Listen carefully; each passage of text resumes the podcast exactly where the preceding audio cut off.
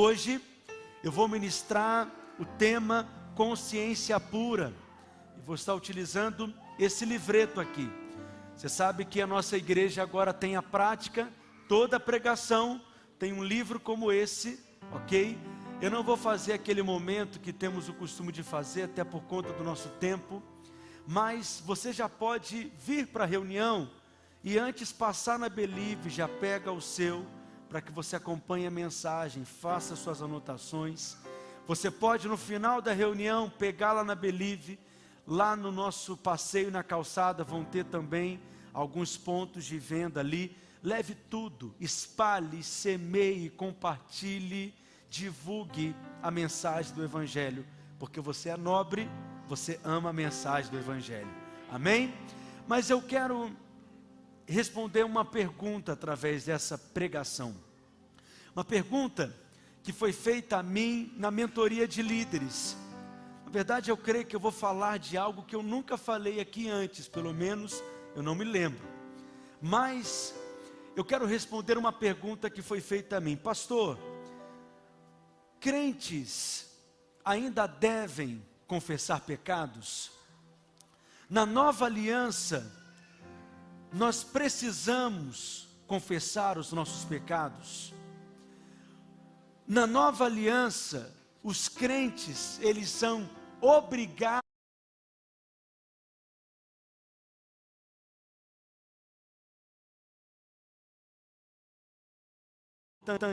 essa pergunta. Por isso que eu quis dedicar uma pregação para respondê-la, porque existem princípios espirituais da palavra de Deus que você precisa ter revelação nessa manhã. E para começar, você vai ler comigo o texto de 1 João, no capítulo 1, do verso 5 em diante.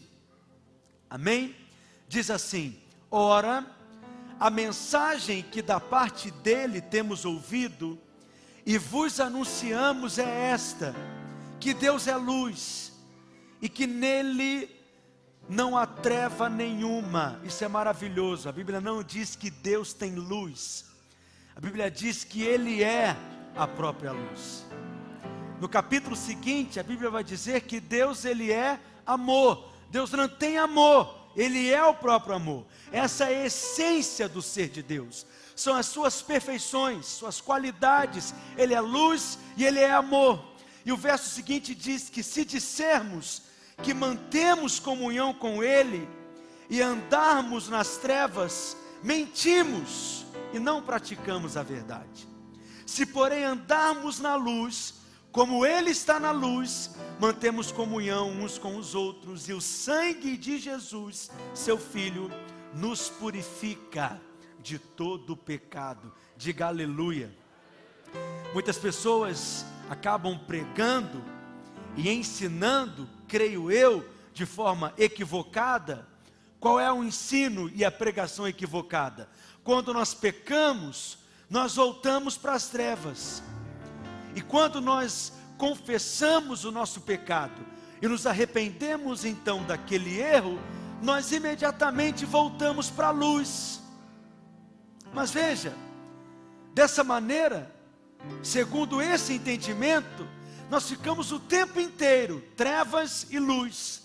Passeamos nas trevas e depois retornamos para a luz. Às vezes ficamos um tempo nas trevas e logo em seguida, quando nos arrependemos e confessamos o nosso pecado, voltamos para a luz. Mas esse ensino, essa mentalidade, esse entendimento, ele não se harmoniza com o ensino da nova aliança. Por quê? Porque na nova aliança nós vivemos na luz, nós habitamos na luz, nós permanecemos na luz, nós estamos continuamente na luz, porque Atos capítulo 17, no verso de 28, a Bíblia diz: porque nele vivemos e nos movemos e existimos, porque Ele é a própria luz. Então a luz é a esfera na qual você vive, não há trevas em você. Um aleluia. Eu disse que não há trevas em você. você próprio tornou-se luz também, porque essa é a sua natureza. Então, quando a Bíblia fala de luz aqui, ela está falando da nossa localização, da nossa posição espiritual, da nossa posição em Cristo. Quando eu acordo pela manhã, eu acordo na luz. Quando eu sento na mesa para comer, eu sento para comer na luz. Quando eu vou para o trabalho, eu vou para o trabalho na luz. Quando eu tenho comunhão com os meus amigos e famílias, eu tenho comunhão na luz. Quando eu venho para uma reunião como essa, eu também estou na luz, eu permaneço na luz. Pastor, mas e quando eu peco? Quando você peca, você também peca na luz. Quando você cai, você também cai na luz. Quando você erra e falha, é na luz que você também está. Quando nós pecamos, nós não destruímos a luz, nós não apagamos a luz. Tanto é que o texto aqui está dizendo que o nosso pecado ele é purificado. E ele é purificado justamente porque nós estamos aonde? Na luz. Preste atenção. Quem não está na luz, o pecado dele permanece. Quem não está na luz, o pecado dele não é removido. Quem não está na luz, o pecado dele não é purificado. O verso 7 diz, 1 João capítulo 1, versículo 7: Se porém andarmos na luz, como ele está na luz, nós mantemos comunhão uns com os outros, e o sangue de Jesus, seu filho, faz o que conosco? Nos purifica de todo pecado. A sua natureza não muda por causa do seu comportamento. A sua identidade não muda por causa do seu comportamento. Aquilo que você é não muda por conta daquilo que você faz. Em João no capítulo 8, no verso 12, a Bíblia diz: Jesus está aqui, João relatando, diz assim: João capítulo 8, verso 12, de novo, lhes falava Jesus dizendo: O que Jesus disse, leia comigo, eu sou a luz do mundo. Interessante, porque na carta de João, ele escreve dizendo que Deus é a luz. No evangelho que João escreve, ele escreve dizendo que Jesus se apresenta como aquele que é a luz do mundo. Então Jesus ele está se fazendo exatamente igual a quem aqui? a Deus, porque Jesus é Deus. E o texto continua: Quem me segue não andará em trevas, pelo contrário, terá a luz da vida. Quantos aqui seguem ao Senhor? Quantos aqui estão enxertados em Cristo? Seguir aqui é uma questão de fé. Quando você crê, você está obedecendo, porque a obediência no Novo Testamento é a obediência da fé. Então, quando o Senhor diz, aquele que me segue, Ele está falando de mim, e Ele está falando de você também, porque nós o seguimos, nós o obedecemos, nós cremos nele, e por isso nós não andamos em trevas, nós andamos na luz e permanecemos na luz, nós temos a luz da vida de Deus em nós, isso é o que você é, essa é a sua localização, essa é a sua posição. Eventualmente fazemos coisas às trevas. Um rico às vezes pode se comportar como pobre, mas ele não largou de ser rico. Às vezes, um rei pode se comportar como um plebeu, como um homem comum, como um homem qualquer, mas ele não larga de ser rei, ele não deixa de ser rei, um crente, eventualmente, ele pode ter um comportamento de trevas, mas ele não deixa de ser luz, ele permanece sendo luz, ele permanece nessa posição, ele tem a luz da vida, por quê? Porque a luz da vida é a habitação do próprio Deus dentro dele, aonde ele chega, a luz chega, porque é uma luz dentro dele, ele se torna uma lâmpada aonde ele vai, ele é um farol e ele brilha a luz da vida de Deus, da glória de Deus. É sobre você que eu estou falando, crente. Há uma luz dentro de você. Quando você chega, essa luz chega junto. Aonde você chega, é ali que essa luz chega. É uma questão de ser, é uma questão de condição, é uma questão da sua posição, é uma questão da sua natureza. Eventualmente nós pecamos, mas isso não é o que nós somos.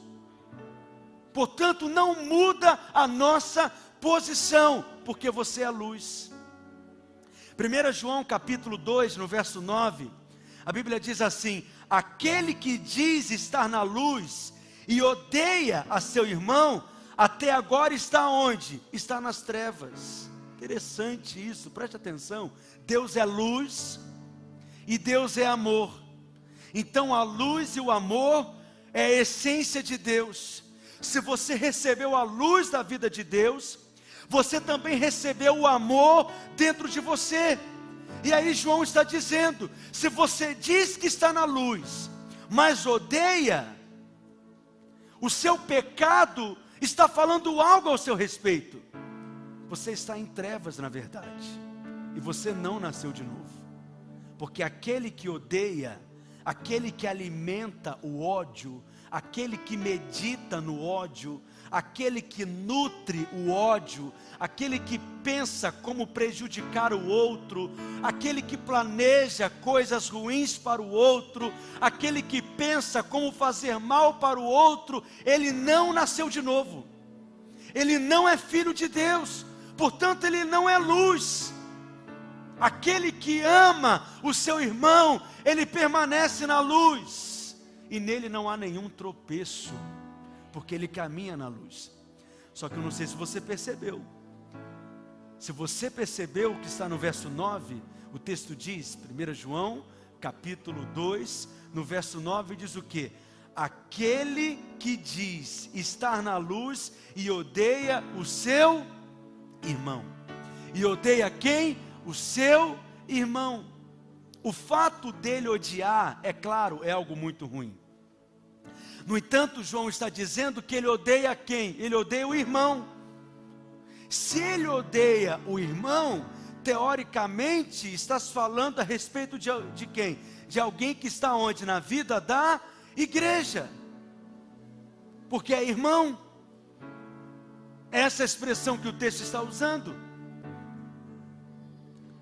Teoricamente, se é irmão, está falando a respeito de alguém que nasceu de novo. Mas tem uma coisa que poucas pessoas levam em conta quando vão estudar a palavra de Deus. Preste atenção. Quando você for estudar os livros da palavra de Deus, as epístolas não é diferente. Você tem que saber para quem que aquela carta foi escrita. Para quem que aquele texto foi escrito. Quem é o destinatário? Veja bem, preste atenção.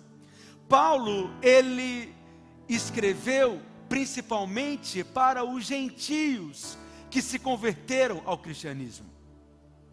E aí você vai perceber que as saudações das cartas que Paulo escreve, basicamente eram para as igrejas, de formada por gentios, ou seja, pessoas que não eram judeus, que haviam se convertido a Cristo. Só que Pedro, Tiago e João, eles tinham não um ministério voltado principalmente para os gentios, mas o ministério de Pedro, Tiago e João era um ministério voltado principalmente para alcançar os judeus. Então você vai ver um texto em Gálatas, no capítulo 2, no verso 9, que a Bíblia nos ensina assim, Gálatas 2:9. E quando conheceram a graça que me foi dada, Paulo está dizendo. Tiago e Cefas, Cefas aqui é quem? É Pedro, ok? Porque Pedro é o nome, aliás, Cefas é o nome de Pedro em hebraico, e João, que eram reputados colunas, me estenderam a mim a Barnabé a destra de comunhão, a fim de que nós fôssemos para os gentios, Paulo, e eles, eles quem? Pedro, Tiago e João para aqueles da circuncisão. Quem são aqueles da circuncisão? Os judeus. Então, o ministério de Pedro, Tiago e João era principalmente para alcançar os judeus. Quer ver um exemplo? A carta que Tiago escreve. Tiago, que era pastor da igreja em Jerusalém. Tiago, capítulo 1, verso 1. Olha o que, que está escrito. Projeta por gentileza. Tiago, servo de Deus e do Senhor Jesus Cristo, às doze tribos que se encontram na dispersão. Ou seja, Tiago está escrevendo para quem? Para os judeus que foram dispersos no ano 70 depois de Cristo. Se você ler comigo agora em 1 Pedro, capítulo 1, verso 1, a carta de Pedro, Pedro escreve o que? Pedro, apóstolo de Jesus Cristo, aos eleitos que são forasteiros da dispersão, ou seja, o mesmo grupo de pessoas, as mesmas pessoas, são os mesmos que Tiago escreve. A dispersão aconteceu por volta do ano 70 depois de Cristo, quando os romanos invadiram e destruíram Jerusalém e espalharam todo o povo judeu pelo mundo conhecido na época, e isso foi chamado de a diáspora. E na dispersão, os judeus então todos foram espalhados. Preste atenção. Só que tem judeu que é crente, que já havia se convertido ao cristianismo, e tem judeus que não são. E até o ano 130 depois de Cristo, aonde que judeus crentes e judeus não crentes se reuniam na sinagoga, todos juntos. Não, não havia reuniões separadas. Não haviam reuniões distintas. Você está entendendo o que eu estou dizendo? Quem está me acompanhando aqui? Por isso que você vê Paulo pregando nas sinagogas. Porque era lá que os judeus convertidos a Cristo continuavam reunindo continuavam congregando, continuavam participando. Isso é até o ano 130 depois de Cristo. E é por isso que lá no livro de Atos, você vê vários registros assim. Paulo pregava nas sinagogas, os irmãos se reuniam nas sinagogas, porque para os judeus era a mesma coisa. O cristianismo era visto como sendo uma facção dentro do judaísmo, uma teologia diferente, ok? Mas não era um outro grupo, era tudo dentro do judaísmo. Isso só foi separado no ano 130, mas as cartas que nós lemos no Novo Testamento foram escritas muito antes disso. Então veja, tanto Pedro como Tiago e como João escreveram para judeus que se reuniam nas sinagogas e entre aqueles judeus que se reuniam nas sinagogas, tinham aqueles que haviam nascido de novo e tinham aqueles que não eram nascidos de novo ainda. Então, quando Tiago, veja bem, quando é, João, aqui no texto, ele fala sobre irmão, ele não está falando necessariamente de um irmão na fé, mas é porque era assim que os judeus chamavam uns aos outros e cumprimentavam uns aos outros dentro das sinagogas. Então João está dizendo: você diz que odeia esse outro que você chama de irmão. Então João diz: você não está na luz, você não tem a luz, não tem a luz dentro de você, porque aquele que tem a luz, ele tem um amor dentro dele, e aquele que ama, ele não odeia o seu irmão. Quem está entendendo toda a explicação que eu dei? Então, em 1 João capítulo 2, verso 9, vamos ler mais uma vez. Aquele que diz estar na luz e odeia seu irmão, até agora está nas trevas. Por quê? Veja bem, o texto diz: aquele que diz estar na luz. Porque uma coisa é você diz que é, outra coisa é quando você é de fato. Outra coisa é você dizer que é. Outra coisa é o que as pessoas são realmente. No verso 18 e 19, então, de 1 João capítulo 2, ainda diz: Filhinhos, já é a última hora. Para quem que ele está falando agora? Com os filhinhos. E como ouvistes que vem o anticristo, também agora muitos anticristos têm surgido pelo que conhecemos que a última hora eles saíram de nosso meio, entretanto não era dos nossos, ou seja, eles professavam que eram, Eles diziam que eram cristãos, mas não eram de fato. É o que João está dizendo. Estava entre nós, mas não eram dos nossos. Estava no nosso meio, mas não tinha a nossa natureza. Não tinha a luz de Deus dentro deles. Porque se tivessem sido dos nossos, o texto diz, teriam permanecido conosco. Todavia eles se foram para que ficasse manifesto que nenhum deles é dos nossos. Presta atenção. Nem todo aquele que cai no pecado é incrédulo. Existem pessoas na vida da igreja que experimentam quedas. Elas caem no pecado. E não quer dizer que são incrédulas. Elas precisam da nossa ajuda. Elas precisam do nosso amor. Elas precisam da nossa compaixão elas precisam que você seja alguém que estenda a mão. Por quê? Porque se ele tem a natureza da luz, por mais que ele caia, ele volta, ele não permanece. É o que João está dizendo. As pessoas me perguntam muito sobre pessoas que se afastaram e pessoas que estão desviadas. Preste atenção: aquele que nasceu de novo, ele pode até cair, ele pode até sofrer quedas, mas ele não permanece na queda, ele volta. Só que tem que nascer de novo. Não é porque você é um dizimista que você nasceu de novo. Existem membros de muitas igrejas antigos que não nasceram de novo. Existem pastores que não nasceram de novo. É necessário nascer de novo porque aquele que nasce de novo, por mais que ele experimente queda, ele não permanece na queda, ele volta, ele permanece, e ele mostra que de fato ele é irmão, mas aqueles que nunca voltam é porque nunca foi alguém dos nossos. É o que João está dizendo. João está dizendo que quem é dos nossos permanece, se não permaneceu, é porque não era. Como estão entendendo, irmãos? Então volta lá para 1 João capítulo 1, verso 7 e 8. Preste atenção. Se porém andarmos na luz como ele está na luz, mantemos comunhão uns com os outros, e o que acontece, leia bem forte, e o sangue de Jesus, seu Filho, nos purifica de todo o pecado, verso 8, e se dissermos que não temos pecado nenhum, a nós mesmos nós enganamos, e a verdade não está em nós, nenhum crente pode dizer que não tem pecado. Porque a primeira condição para você ser salvo é reconhecer que tem pecado. O cristianismo é a única organização que só está qualificado para entrar nela e fazer parte dela quem se considera desqualificado.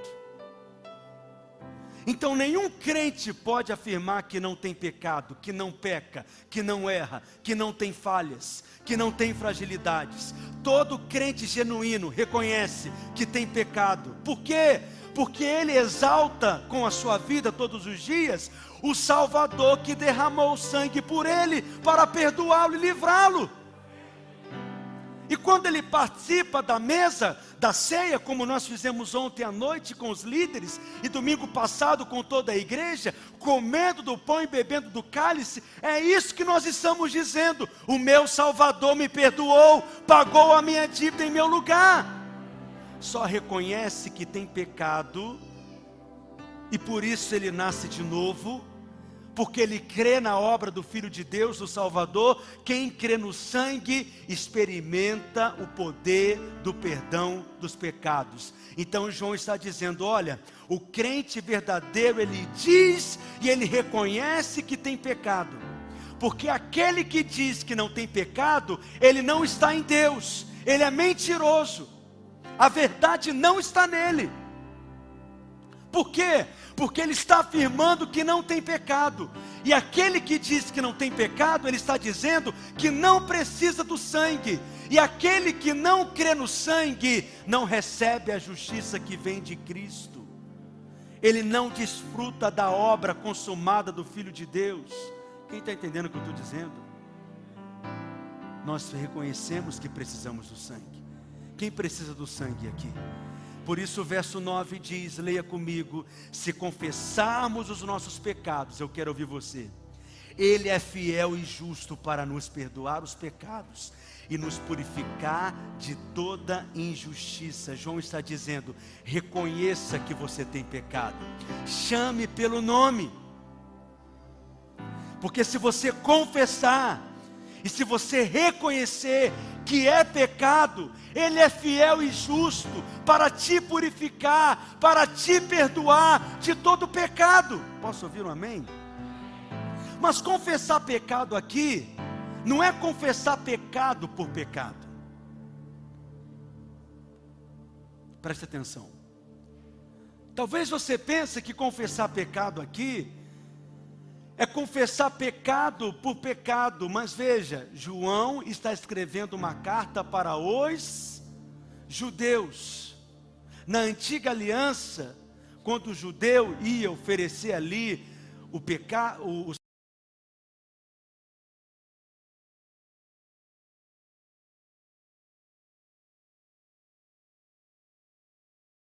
e ele confessava então ali o seu pecado, e a Bíblia fala, por exemplo, que João Batista, quando pregava a mensagem de arrependimento na beira do Rio Jordão, dizendo: É chegado o reino de Deus, por isso arrependei-vos, quando ele pregava no deserto. Olha o interessante, Mateus capítulo 3, versos 5 e 6, para você entender melhor. Projeta para mim.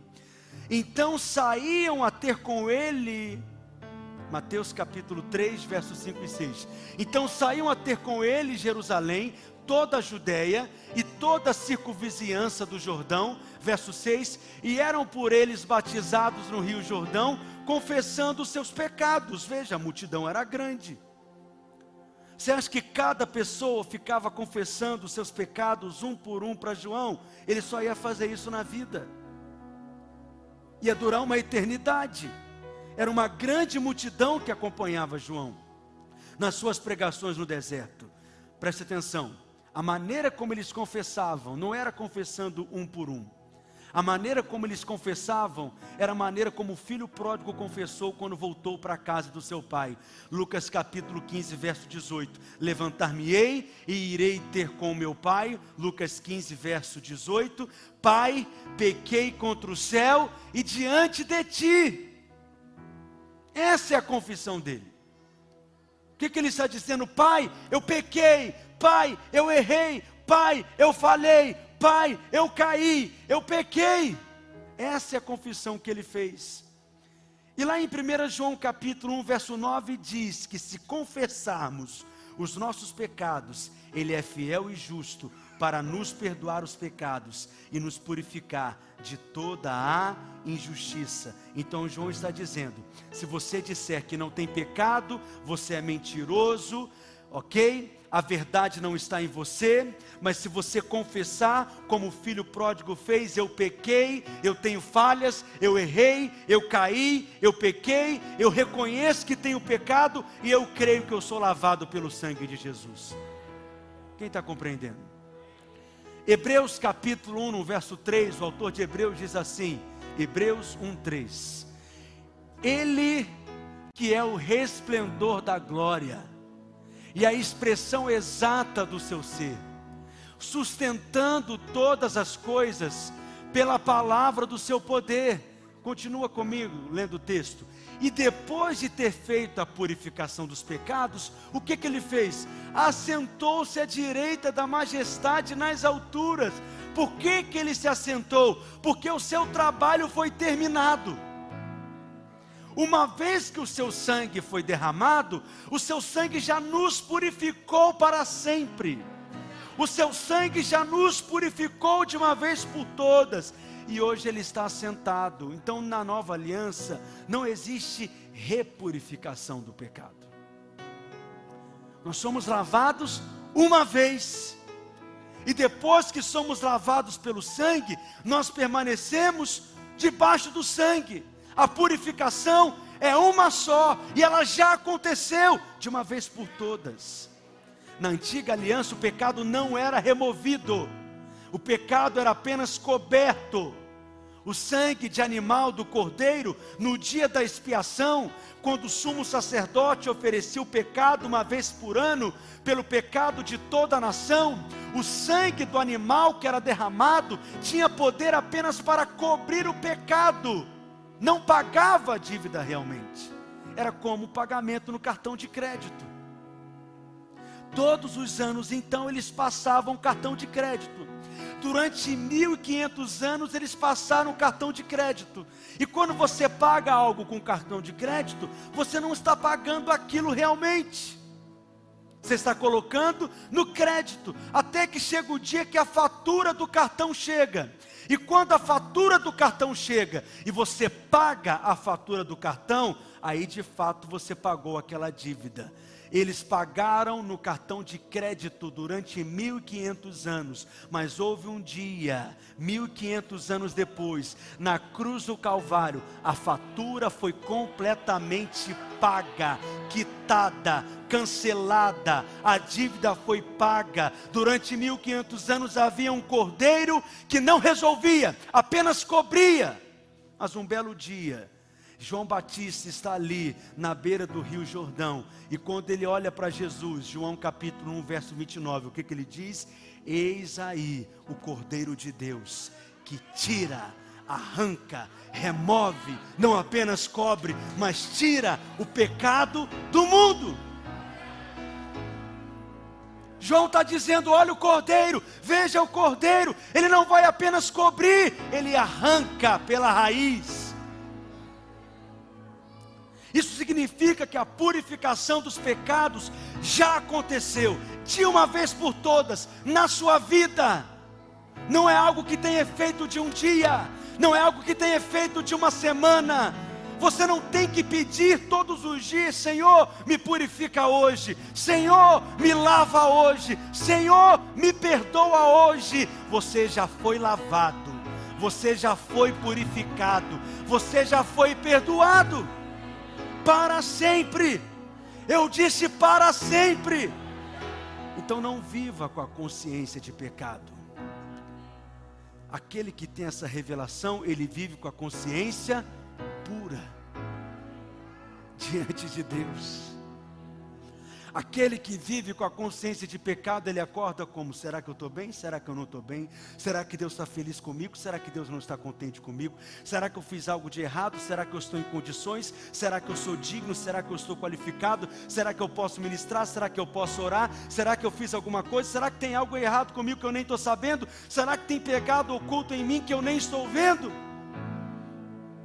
É assim que o crente fica o tempo inteiro quando ele tem consciência de pecado como se aquela dívida não fosse paga, como se aquele pecado não fosse resolvido diante de Deus. Mas eu quero te dizer algo de uma vez por todas: todos os seus pecados já foram cravados na cruz do Calvário. Toda a dívida que era sua, Cristo já quitou. Todo juízo que deveria vir sobre você já foi aplicado, derramado, colocado. A ira de Deus foi colocada sobre Cristo na cruz do Calvário e você foi lavado pelo sangue completamente. Essa é uma afirmação muito poderosa. Essa é uma afirmação que vai trazer firmeza para a sua fé. Essa é uma afirmação que vai trazer consistência espiritual. Eu tenho uma consciência pura, limpa diante de Deus. Aleluia! Por isso que o autor de Hebreus fala isso. Na antiga aliança, a prova que nós temos que aquele cordeiro não resolvia o pecado das pessoas, o problema do pecado, é porque depois de oferecer o sacrifício, eles continuavam lembrando do pecado. Isso é a prova que ele não resolveu o problema. Na antiga aliança, eles ofereciam o sacrifício, mas depois de oferecer, eles continuavam tendo consciência de pecado, consciência de falhas, das suas quedas, Hebreus capítulo 10, verso 1 diz: Ora, visto que a lei tem sombra dos bens vindouros, não a imagem real das coisas, nunca jamais pode tornar perfeitos ofertantes. Perfeito aqui não significa que virou um anjo, nunca mais peca, nunca mais erra, nunca mais falha. Perfeito aqui é no sentido de que Quando Deus olha para você, Ele não está vendo os seus erros. Quando Deus olha para você, Ele não está vendo as suas quedas. Então, um ofertante sem pecado é um ofertante perfeito aos olhos de Deus. Com os mesmos sacrifícios que ano após ano, diga comigo, ano após ano, mais uma vez as fortes, diga, ano após ano, perpetuamente eles oferecem. Verso 12, eu quero ouvir sua voz bem forte. De outra sorte, não teriam cessado de ser oferecidos, por quantos que prestam culto, tendo sido purificados uma vez por todas, não teriam mais consciência de pecado. O autor de Hebreus está dizendo: olha só, se aquelas ofertas, os sacrifícios, o sangue de animal, que foi derramado no tempo da antiga aliança fosse realmente poderoso, suficiente para resolver o problema, se funcionasse realmente, o assunto seria esquecido, já estaria resolvido. Eles não teriam mais consciência dos seus pecados, mas o autor de Hebreus está dizendo: não era assim, mesmo depois da expiação eles continuavam lembrando dos seus erros, eles continuavam lembrando do seu passado, eles continuavam lembrando das suas quedas, eles continuavam lembrando das suas falhas, e se sentindo indignos, e continuavam se sentindo impuros, e continuavam se sentindo desqualificados. Então, qual que é o grande sinal? Que as ofertas da antiga aliança não funcionavam, é porque depois de oferecerem a oferta, eles continuavam conscientes da dívida eles continuavam lembrando do pecado, mas no mesmo raciocínio. Qual que é a prova? Qual que é o sinal? Que a obra de Cristo, que o sacrifício de Cristo é suficiente, é eterno, é poderoso, é completo. Qual que é o sinal? É que uma vez que você é lavado pelo sangue do Cordeiro, você não tem consciência de pecado mais sua consciência ela é pura. Não viva em função do pecado. Não viva em função das quedas. Todas as vezes que vem na sua mente, será que está resolvido? Será que a dívida foi paga? Será que aquele, problema existe ainda? Não viva assim, porque quem vive assim não vive em paz. Vou te dar um exemplo.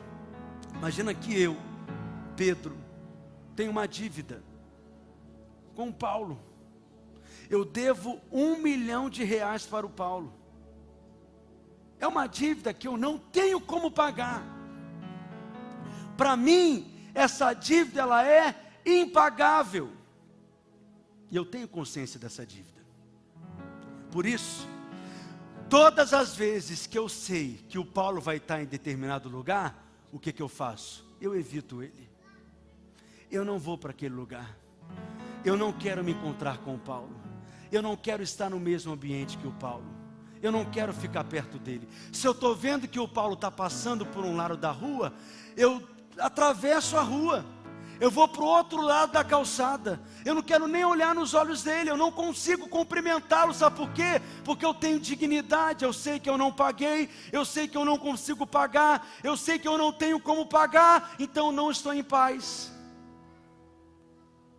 Só que aí, o Marcelo, que é meu pai, o que, que ele faz? Ele é muito rico. Ele vai e paga a minha dívida por mim, para o Paulo. Ele vai lá no Paulo e deposita, faz um pix, um milhão de reais. Só que ele teve que viajar. Aí ele fala assim: Heraldo, eu vou viajar, mas avisa o Pedro que aquela dívida que ele tinha com Paulo, essa dívida já foi paga. Ele não está devendo mais. Eu fui lá e eu paguei tudo para o Paulo, ele não deve mais. O que, que acontece? O Heraldo esquece de me falar. Por alguma razão, ele se esqueceu. Qual que é o problema?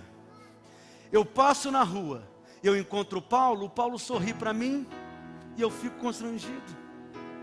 O Paulo acena para mim e eu fico: o que, que esse homem está pensando? Hipócrita. Ele deve estar tá planejando alguma coisa contra mim. Tem algo vindo por aí. Eu vou colocar minhas barbas de molho. Eu preciso estar tá mais atento. E o Paulo nem entende nada. Por que, que o Pedro está assim comigo?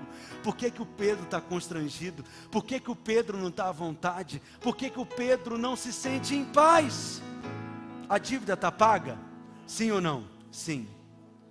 Mas eu tenho consciência do perdão da dívida? Não. Por isso eu não tenho uma consciência pura. Não vivo em paz. Tenho uma boa notícia para você.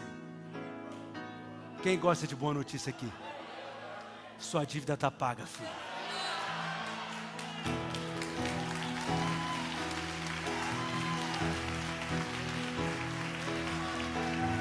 Tudo quitado, filho. Era impagável você não tinha como pagar, você era pobre demais, miserável demais, mas teve alguém que pagou por você. E eu não vou esquecer de te contar. Todo domingo eu vou vir aqui te lembrar: está pago, está quitado, está cancelado, está consumado. Aleluia. Só que o que que o pai espera que você faça? As pessoas lá fora acham que Deus está com ódio delas. As pessoas lá fora vivem com medo de Deus. Elas não têm paz de estar na presença de Deus. Elas pensam que Deus está planejando castigo, que Deus está planejando juízo. Mas a você foi confiado o ministério da reconciliação. Saia dessa reunião nessa manhã e as pessoas que você encontrar pela rua, diga para elas: tá pago, tá cancelado, tá quitado. Diga: a dívida já foi paga, não mais não há mais dívida.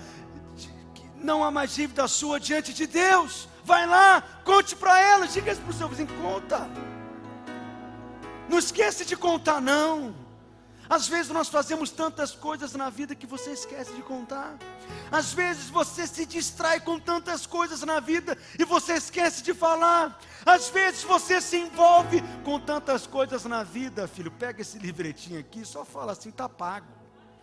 As duas coisas, o livreto e, e a sua dívida. Está quitado, diga para o seu filho, está quitado. Fala, está pago. Só que tem crente, porque crente às vezes tem uns crentes que acha que é teólogo. Então eles ficam pensando, mas está pago? Como assim, Heraldo, está pago? Mas o Marcelo tem esse valor todo para pagar? Mas cadê o comprovante do Pix? E o recibo que eu não estou vendo? Não, peraí, você tem que me dar alguma explicação. Isso é bom demais para ser verdade? Cadê a prova que está pago? Quem está entendendo o que eu estou falando aqui? Então vem alguém, paga a sua dívida. Só que você precisa crer, filho.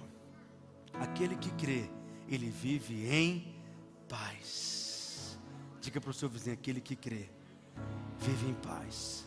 Então diga para ele: sua dívida já está paga. E quando eu errar, e quando eu falhar de novo, pastor, estou encerrando, fique em paz. Porque eu também já estou tudo pago, tudo quitado, a minha dívida. Aleluia. Quando você errar, quando você cair de novo, quando você falhar. 1 João, capítulo 2, verso 1. Filhinhos meus. Aqui João está falando para quem? Para mim, filho. É para você, filhinhos. Essas coisas vos escrevo para que não pequeis. Não é a vontade de Deus que você viva no pecado. Deixa eu te dizer, eu não vivo no pecado. Não quero pecado na minha vida. O pecado produz coisas terríveis e ruins. Eu não estou dando apoio para nenhum pecado e não estou dando nenhuma autorização para você pecar. Alguém aqui está entendendo? Que bom que está gravado. Mas eu tenho que te contar não importa o tamanho do seu pecado, o sangue de Jesus é maior. Não importa até onde foi a sua queda, a obra de Cristo é maior. Não importa qual seja a gravidade dos seus erros, das suas falhas, do seu pecado, aquilo que Cristo fez é maior. Então João está dizendo: olha, filhinhos, eu estou escrevendo isso para que vocês não pequem, porque há provisão para não pecar, a graça disponível para te levantar. Vem comigo, filho. Deus não te permite ir aonde a graça dele não possa te proteger. Deus não te permite ir, quem está comigo na galeria, aonde a graça dele não possa te guardar. E quando você estiver no momento da tentação, clame por ele, a escape, a livramento. A graça dele te alcança aonde você estiver. Filhinhos, essas coisas vos escrevo para que não pequeis. Mas você erra. É um fato da vida. Por isso ele completa. Eu acho essa parte maravilhosa. Eu quero ouvir você. Leia comigo. Para tremer o inferno, não só esse auditório. Diz assim: se todavia alguém pecar, nós temos um advogado junto ao Pai, Jesus Cristo, o justo. Uh! Não é a vontade de Deus que você caia. Mas se você cair, você tem um advogado. Se você cair, alguém se levanta ao seu favor. Diante do juiz? Sim ou não? Não. Diante de quem? Do Pai. Nós estamos em família, filho. Os problemas são resolvidos dentro de casa. Os problemas são resolvidos na família. Você não está num tribunal prestes a ser condenado. Você está na casa, na família, junto com o seu pai. E o seu irmão mais velho é o seu advogado. Ele está dizendo: Eu apanhei no seu lugar. Você errou, mas eu é que levei a surra no seu lugar. Você caiu, mas eu é que levei a punição no seu lugar. Eu paguei a dívida no seu lugar. Não viva com a consciência pecado. Viva com a consciência de justiça, consciência pura diante de Deus, porque hoje você tem um advogado. Então, para concluir, João não está dizendo que você é perdoado por causa da sua confissão. A confissão não tem poder de perdoar o pecado. Que tem poder para perdoar o pecado é o sangue do Cordeiro. Confissão não elimina pecado. O que elimina pecado é o sangue de Cristo. Segunda coisa, se a confissão tivesse esse poder, isso significa então que nós teríamos que confessar pecado o dia inteiro. Confessar pecado o tempo inteiro, eu acredite, tem crente que vive assim. Eu já ouvi falar de um irmão que tinha medo de entrar no ônibus, porque ele se achava muito pecador e tinha medo de Deus enviar um castigo e matar todo mundo dentro do ônibus por causa dele. Você está rindo, mas isso acontece. Tem pessoas que vivem assim. Se a confissão então tivesse esse poder, você teria que ficar confessando pecados o dia inteiro e a sua vida seria insuportável. O crente que cresce, o crente que é usado por Deus, o crente que é instrumento de Deus é aquele que vive constantemente com a consciência de perdão, de justiça. O sangue me lavou, eu sou perdoado. Terceira coisa, você que está anotando, se você crê que a confissão perdoa pecado, então só os pecados confessados são pecados perdoados. Mas e aqueles que você nem viu que você cometeu? E aqueles erros que você nem sabe que teve? E naqueles lugares que você nem sabe que ali você caiu? Então você não tem purificação.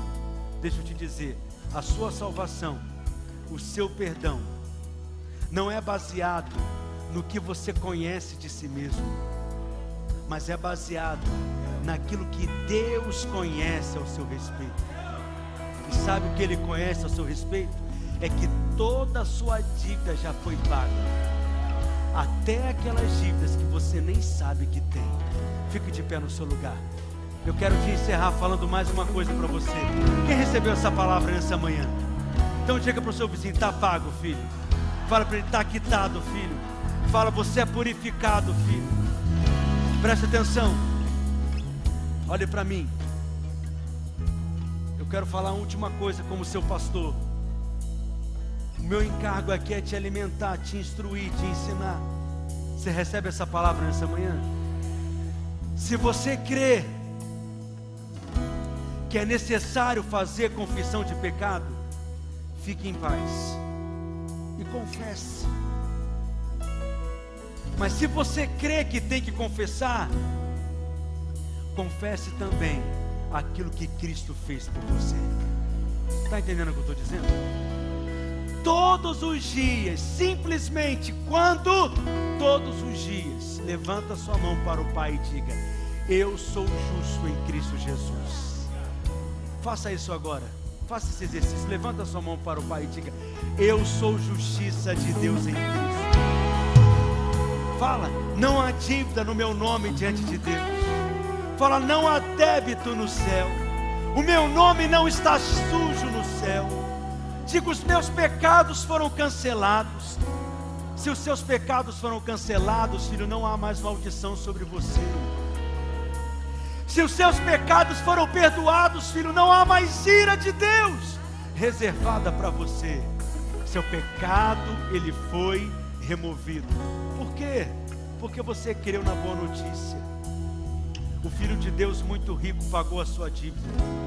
Eu estou aqui apenas te contando para que você descanse na comunhão e descanse na presença de Deus. Erga sua mão para o Pai mais uma vez e por alguns minutos você vai confessar. Você vai confessar o que? Confesse quem você é em Cristo. Diga: Eu sou perdoado, eu sou lavado, eu sou purificado, eu sou justo, meu pecado foi removido, não há mais débito, não há mais culpa, não há mais dívida, por isso não há mais cobrança. Aleluia. Aleluia.